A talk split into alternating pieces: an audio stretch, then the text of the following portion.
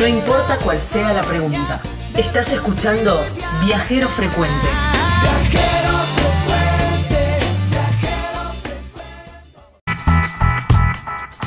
En Maimará, en la provincia de Jujuy, frente al Cerro General San Martín, están las cabañas Cerro General San Martín. Unas cabañas completamente equipadas, muy lindas, con todo lo que necesitas, pero ahí está Florencia, que ahora en un ratito vamos a hablar con ella, que sabe muchísimo sobre la historia del lugar y siempre te va a hacer alguna recomendación y te va a contar, bueno, además de tener una vista increíble de ahí, de la paleta del pintor, increíble el lugar.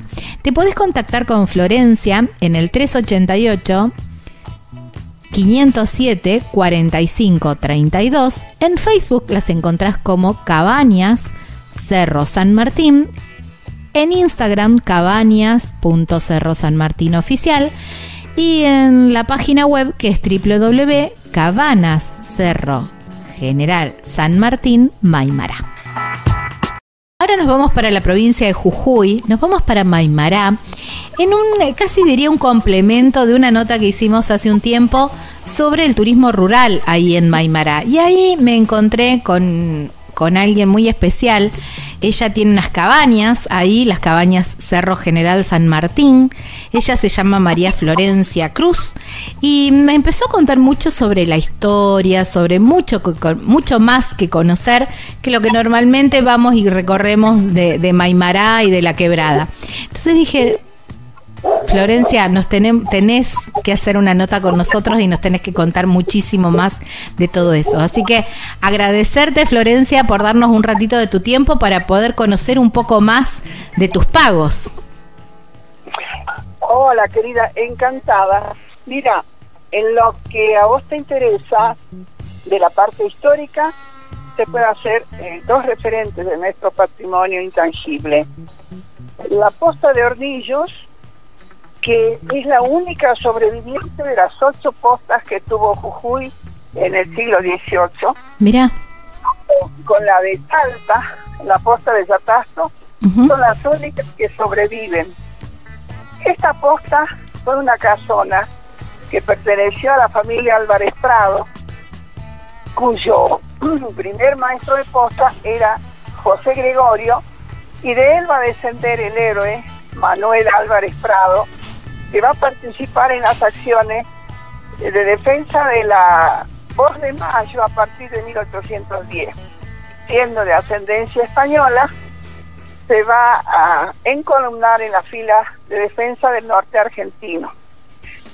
Esta posta tenía 19 acciones. Un manantial que proveía el agua para el viajero. Mira un horno de barro bajo techo donde se preparaba el pan para los viajeros, las caballerizas.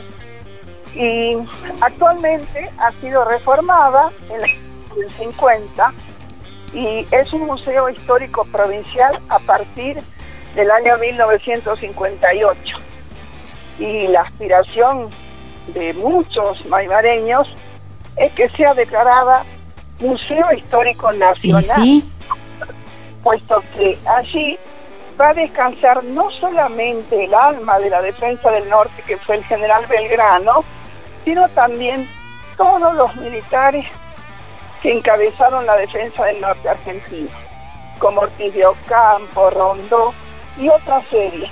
Además de los locales, por ejemplo, el humahuaqueño, Manuel Eduardo Arias, el bailareño, Manuel Alvarado, y hay cientos, tal vez miles de héroes cuyo nombre no ha pasado a la historia porque eran nativos. Claro.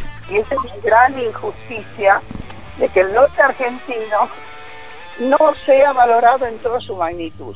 Y la importancia que tuvo, ¿no? El ejército del norte para la para la independencia de nuestro país.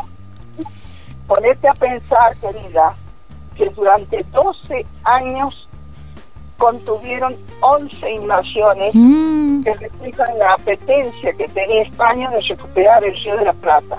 Y nunca lo logró. Ese es el gran mérito y el honor de Jujuy. que yo no escuché a un solo jefe de Estado argentino hacer ni un minuto de silencio jamás por esa hazaña que es realmente arquetípica. Es verdad, es verdad que por ahí, en, hasta ni siquiera en los libros de historia, ¿no? En el, voy a los libros de la escuela, ¿no? ni siquiera ahí se, se pone en valor realmente todo lo que fue el, la, la acción del ejército del norte.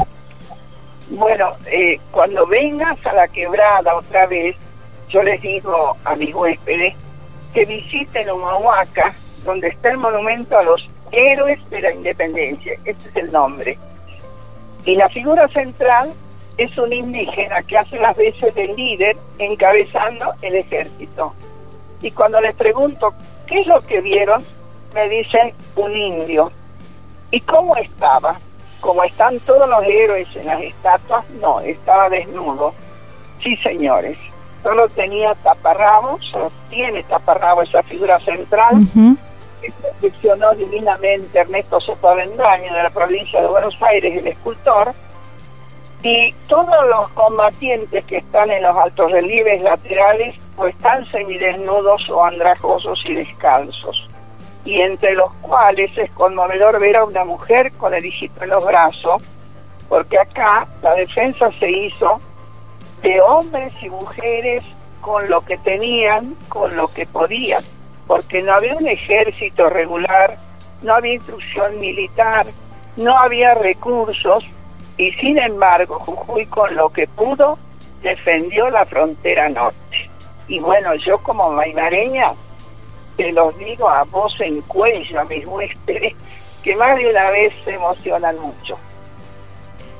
Vos me estás contando y yo siento ese sentimiento ahora, porque la verdad que de la manera que lo contás y, viendo un poco y, recordando, es así como, como se ve, ¿no? Em, Florencia, ¿y la posta se puede ir a visitar?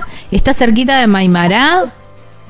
Sí, la posta está a tres kilómetros de la localidad de Maimará, inmediatamente dos escuelas que quedan ahí cerca, eh, que son la escuela primaria y hay una escuela agrotécnica que está en construcción en este momento, a la mano derecha de la ruta yendo de norte a sur. Y a la izquierda está la posta, lamentablemente muy poco señalizada la importancia que tiene, que ya se lo dije a las autoridades. Debiera decir posta y cuartel durante las guerras de la independencia. Ese letrero llamaría mucho la atención al turismo y entraría a ver qué pasó. Claro. Pero resulta qué pasa.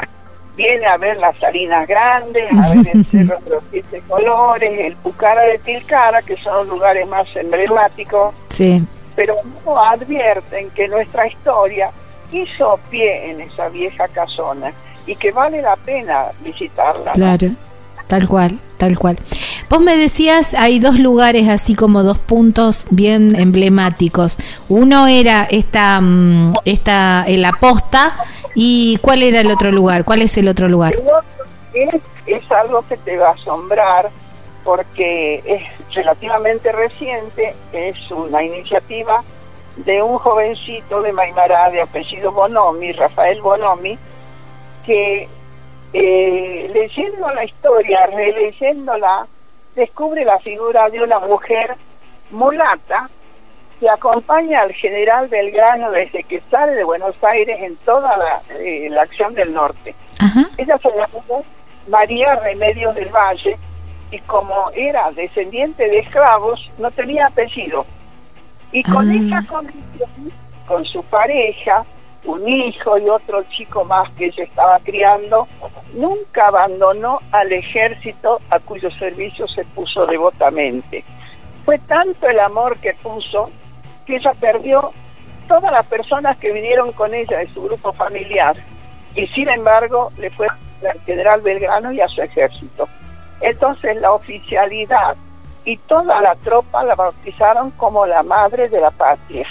Mira. Esta mujer, admirable, ¿sí? ¿Te escucho? No, no, no, me estoy sorprendiendo de esto que me estás contando, no conocía para nada esta historia. Bueno, esta mujer admirable eh, se destaca en la batalla de Tucumán por una desobediencia, porque el general Belgrano, para protegerla, le dijo que no combatiera en primera línea. Y ella desobedeció, y no solo que combatió, sino que lo hizo de una manera tan brillante que el general le reconoció semejante mérito y la designó como capitana del ejército argentino. Mira. Entonces ella lo sigue acompañando a su regreso de Tucumán, Salta, y cuando van a las pampas de Vilcapuzzi y de Ayohuma, en el Perú, ya en el sur de Bolivia, mejor dicho, el ejército es derrotado. A ella la van a tomar prisionera y la condenan a 10 días de azotamiento. Mm. No sé cómo zapa, porque parecía eterna María Remedio. Y años después, el general Viamonte, uno de los oficiales del ejército, le encuentra vendiendo pastelitos en el atrio de la Catedral de Buenos Aires. Y se conmueve y se emociona profundamente. Él gestiona el pago de esa capitanía que le ha ganado tan honrosamente. Le van a pagar unos miserables tres o cuatro pesos por un poquito tiempo y después desaparece. Hasta que Rosas, Juan Manuel de Rosas, le va a aumentar ese sueldo a 28 pesos aproximadamente. Y con eso ella puede eh, sustentar sus necesidades hasta la muerte. Y ella con agradecimiento se, se pone el apellido Rosas. Entonces va a pasar a la historia como María Remedios del Valle Rosas. Esa señora, esa heroína admirable, tiene en Maimará su plazoleta. Y fue inquietud de un jovencito que la instaló junto a la ruta 9, bajando el monolito del corazón de Jesús, a poco ahí en un recodo de la montaña, el ornamentó imitando las terrazas andinas y ornamentó con la vegetación del norte y ahí está el letrero identificador que dice la soleta María Remedios del Valle. Por eso te decía que ese era otro lugar emblemático de Maimará para visitar. Wow, digamos, el lugar es importante, pero como lo, como lo contaste y cómo es la historia, ¿no? Y me pongo también eh, a pensar eh, que cómo le debe, eh, cómo debe haber sido mucho más difícil para ella todo con su condición de mujer. Yo también pensé cómo se habrá sobrepuesto a la era del patriarcado para salir al frente con sus ideales, eso la hace doblemente admirable. Tal cual, tal cual. Después terminar, como, como vos decías, vendiendo pastelitos en la Catedral de Buenos Aires, que le den tres pesos y andás a ver lo que estaba cobrando un capitán en ese momento, ¿no? Y seguramente que por su condición de mujer, nada, de haber sido...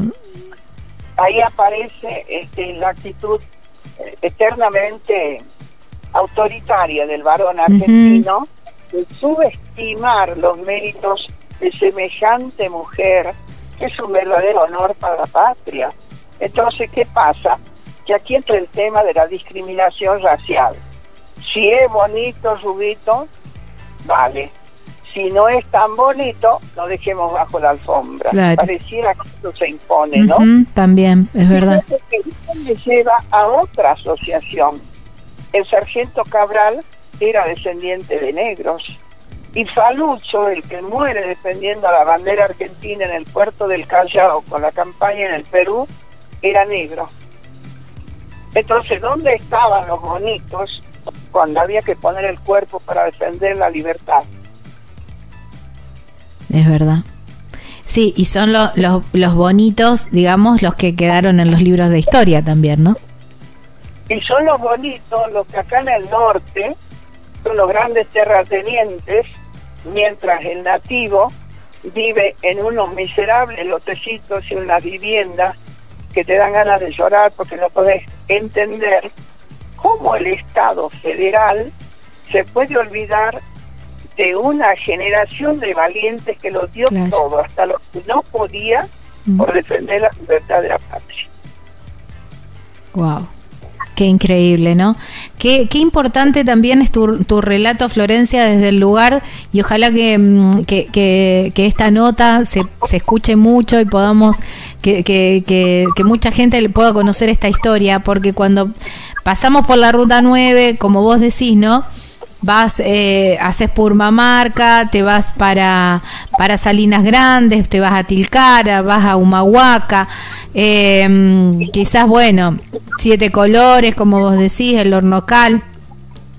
La paleta del pintor, que si querés te quedás ahí en la, en la, mm, eh, contra, digamos, a orillas de la ruta y la podés disfrutar. Y qué importante es eh, cuando uno pasa por un pueblo conocer un poquito más la historia, hablar con los lugareños y mira qué historias y qué cosas ricas conocemos, ¿no? Porque yo conozco esta historia gracias a poder llamarte y que vos me hayas eh, y que vos me la hayas contado, ¿no? Y, y poner así como en valor esto que cuando uno viaja y anda y anda recorriendo nuestro país, el tomarse un ratito de tiempo y, y, charlar con algún lugareño que seguro va a enriquecer ese viaje. Te cuento, querida, que en el año 2020 se dieron unas conferencias maravillosas en homenaje al bicentenario del fallecimiento del general Belgrano, organizadas por el Instituto Belgraniano y el Colegio de Profesores de Historia de Jujuy. Ellos irradiaron conferencias todos los jueves en un programa que se llamaba Café con Historia, donde yo aprendí muchos de estos datos y muchos otros más, y escuché, eh, la mayoría eran ancianos, los expositores, los historiadores e investigadores, eh, y expresaron su intención de reescribir la historia, de completar las cosas que no se dicen en las historias que han circulado hasta ahora, como una manera de hacer justicia a quienes lo hicieron todo y hasta ahora no recibieron nada. Claro, tal cual, exactamente. Ni hablar. Lo de, sí, lo de María Remedios está en el libro Mujeres tenían que ser de Felipe Piña, que lo publicó en 2002. Ah, sí, tenés razón. Ese libro es eh, súper interesante. Así que, bueno, eso en cuanto a la paz histórica, que te puedo decir que escribe con mayúscula el nombre de Maimara. Exactamente, exactamente. Qué, qué lindo, Florencia, poder charlar con vos e ir conociendo todo, todas estas, todas estas historias y toda esta, toda esta información, estos datos que mm, de otra manera eh, no se, se, pierden porque como vos decís no están en los libros, ¿no? Y mm, ya casi cerrando, ¿no? Pero queda, ¿te queda algo así pendiente, algo más que nos quieras contar de, tu lugar, de tu Maimará? Bueno, eh, hay algo que también explico a nuestros huéspedes y les ayudo a descubrir. La travesura que hizo la geología frente a nuestro emprendimiento es diseñar la figura de un jinete emponchado que cabalga de sur a norte. Esa es la razón de que estas cabañas hayan recibido el nombre de Cerro General San Martín, porque a ese jinete impreso en la roca de las montañas orientales del pueblo, Maimara le llamó Cerro General San Martín como uno de los homenajes que le rindió al padre de la patria en el centenario de su muerte. Ay, mira, bueno, es un lindo ejercicio que vamos a tener, vamos a tener que ir para allá, Florencia, entonces. Ay, no sabes cómo se ponen de contentos cuando descubren la figura, porque a simple vista es un cerro colorido más. Claro. Pero cuando seguimos un poquito la atención sobre los rasgos del jinete, los elementos de su cabalgadura, las orejitas del caballo, y las exclamaciones, sí, lo acabo de ver, no puedo creer. Bueno, se emocionan, se sacan fotos, se llevan ese recuerdo. Y bueno, para nosotros la alegría de saber que hemos puesto el nombre de un lugar emblemático, que es una manera más de honrar la memoria del padre de la patria, ¿no? Wow, qué lindo. Me encanta. Y bueno, es un buen ejercicio entonces para cuando vayamos a tus cabañas, Florencia, en las cabañas Cerro General San Martín, en, en Maimara, encontrar el jinete en el cerro. Ay, sí, mira, este, es lindísimo ver las distintas reacciones. En estos días incluso pasaron eh, huéspedes de Francia, del sur de la provincia de Buenos Aires, bueno, donde lo que menos hay son montañas. Y de pronto descubrir en la montaña que estaba enfrente a ellos esta figura era motivo de emoción. A veces los veo llegar hasta las lágrimas. Mira. Y bueno, me las contagian a mí, ¿no? Tal cual, tal cual. Florencia, eh, para mm, ya para cerrar, porque me queda casi nada de tiempo, es preguntarte cuál es ese lugar, ese rinconcito ahí en Maimará que a vos eh, que vos elegís, que a vos te gusta, que es el ese lugar que vos decís, pucha, qué hermoso el lugar donde vivo. Este lugar fue comprado por mis padres a comienzos del siglo pasado. Es una finca que tiene una entrada y pareciera un, un abanico con la Esa entrada da lugar a la quinta de frutales con la que mamá nos crió porque yo quedé huérfana a los nueve meses. Y bueno, éramos siete hermanos y una se las arregló para criarnos en la cultura de trabajo y para decirnos a todos. Entonces, como una manera de honrar la memoria de mis padres, yo cuido con amor lo más que puedo este emprendimiento para que el turismo realmente complacido.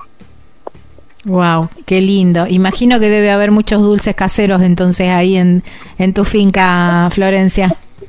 Vos sabés que ya no existen los árboles frutales. Ah, mira.